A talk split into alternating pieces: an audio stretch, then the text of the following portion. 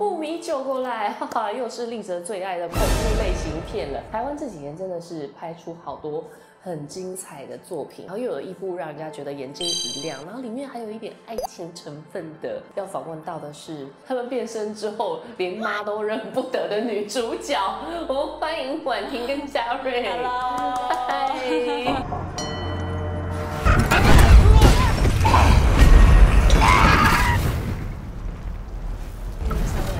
都是美女的代表，然后在这里面，我们大家在那边讨论说，哎，刚刚那个是灵演还是他们本人？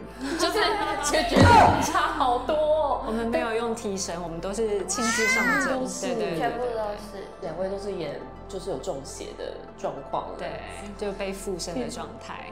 而且你们有很夸张的肢体语言哎，哦，对，嗯所以我们有为了这部电影特地学表演课，就是学肢体的部分，因为我们嗯有一些中邪的状态是有很大幅度的肢体动作这样子。而且其实我听说嘉瑞在试镜的时候，听说你就是现场来个大法师，对，你是直接下腰，我好想看你的试镜影片。对，是不是？请问那个不准。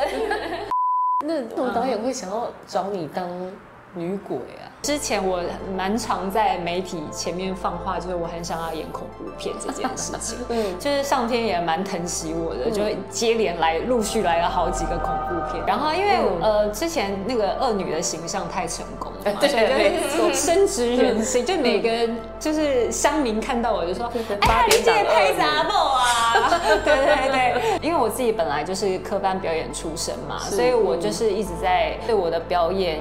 有不同的想法，然后希望有不同的刺激跟挑战，所以我就觉得恐怖片其实是一个对演员来说是一个发挥很大表演空间的地方。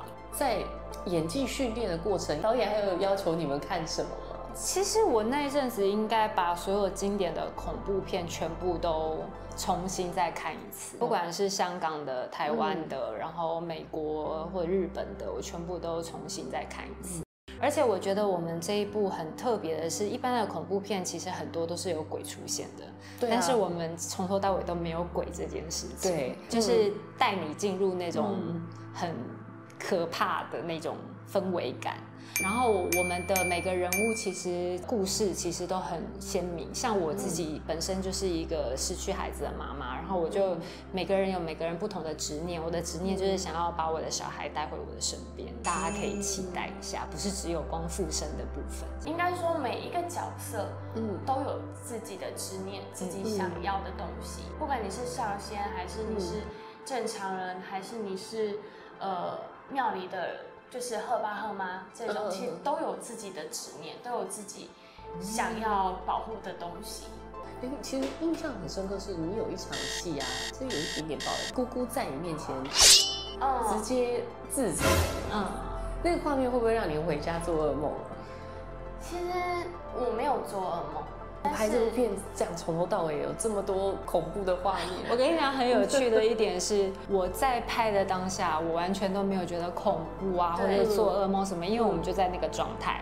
但是我们现在已经抽离，现在在宣传，然后有时候他们会给我们看那个要宣传的照片，然后看到那个照片，我就说你干嘛传这个给我啊？然后晚上就当天都 完全睡不着觉，我就想说怎么那么恐怖，然后很多那种拍摄的时候的画面全部都回来了，然后就会自己脑补，就突然有一个什么声音就就开始。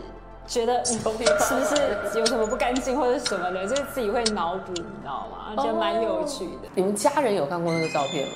呃，他我不敢让他看，因为我爸我妈本来就是很会做噩梦那个，我怕他会想太多。那你会不会不敢邀请他去看这部片呢？他就一直说他要去看啊，但我就是现在一直很头痛，因为我不知道到底要不要带他去。对，因为其实这部片后坐力蛮强，就是会自己去想。对，就还有记者分享说，他看完试片以后，就是整个头晕、想吐这样子。哇，对这么严重这也是最近因为开始宣传，嗯嗯然后最近也做做了一个梦，嗯。对我就是梦到呃我自己在拍戏，嗯。然后我跟对手有打戏，嗯。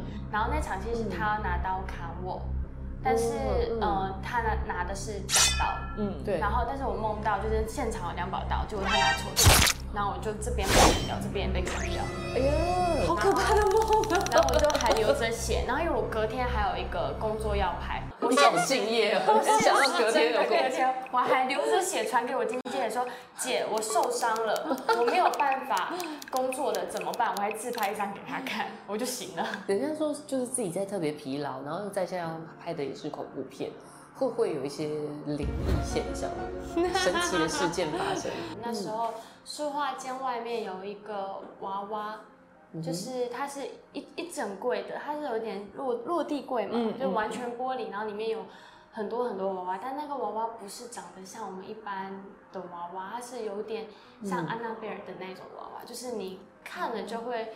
觉得有毛点不太对，但是我们经过我们都没有讲，然后就在我杀青那一天，就是有工作人员不小心就是说，你不觉得这个娃娃看起来很恐怖吗？这是道具吗？还是它不是道具，那是那个家本来的东西，哦它就是在那边。嗯但我们就会觉得很奇怪，为什么一个家会有？要放这样嗯吗？姑姑应该有看到，就是有长长得不是，就是我们但其实他也不是住在里面，他只是就是一个给狗狗啊什么他们住的地方。对，后来那个嗯工作人员就是说，呃，说了不，就是讲错话。他说：“你不觉得这个娃娃看起来有点恐怖吗？”就过没多久，他就有点头晕。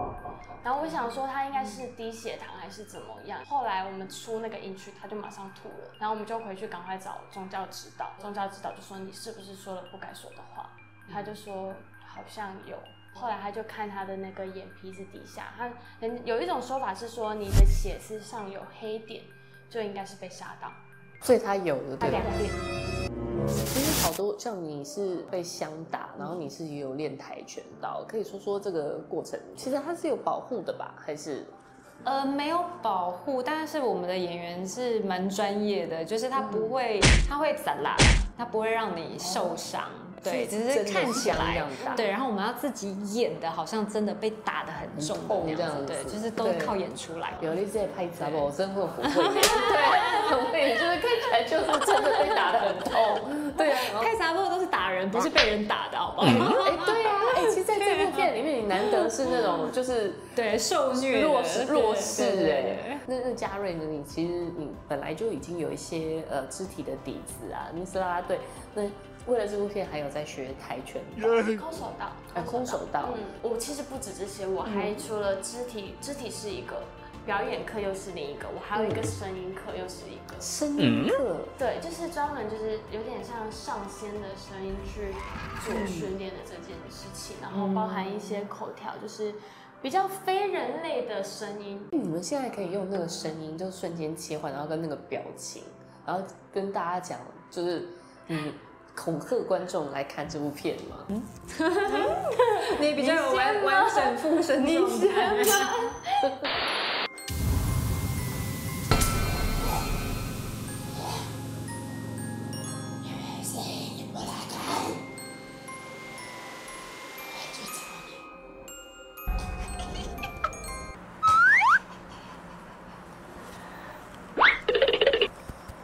哇，天啊！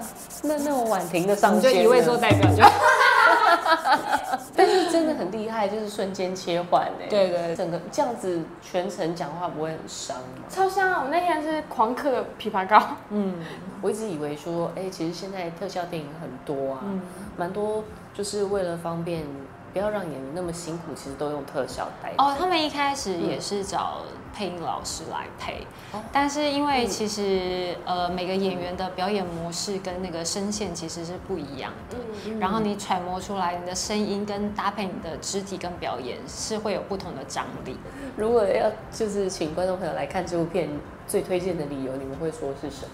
我觉得整个故事结构其实是非常饱满的，它不是只是为了吓人而吓人的恐怖片，嗯，它是有很多的情节，然后呃也符合了现在很多影片诉求的一个题材，就是执念这件事情。嗯。你可以发现现在很多影片就开始去探讨人的执念，其实这个是一个很有趣的议题，对对就是开始人会反思自己，好像从以前到现在发生了什么事情，然后会回归到自己最原始的状态。看完我觉得对，可能会对自己的一些执念会有新的想法，麻烦大家多多支持哦，无款无包庇哦，包括哎做代机哦，哎，没有没有没有没有，我谢谢，谢谢。